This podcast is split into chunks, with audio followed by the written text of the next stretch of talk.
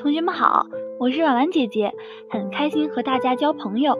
今天和大家分享的文章是坏习惯。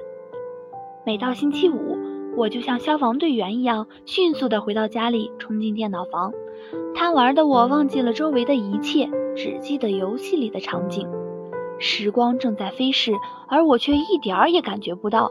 也不知道过了多久，爸爸上楼来到我的身旁，对我轻声说。景红，你已经玩很长时间了，现在要下楼去吃饭。说完，爸爸就下楼去了。我像是没听到似的，还沉迷在游戏当中。过了一会儿，爸爸又来到我旁边，这次大声地说：“快下楼去吃饭，再不下楼我就要发火了。”看到爸爸真的生气了，我没有办法，只好老老实实的跟着他下楼去。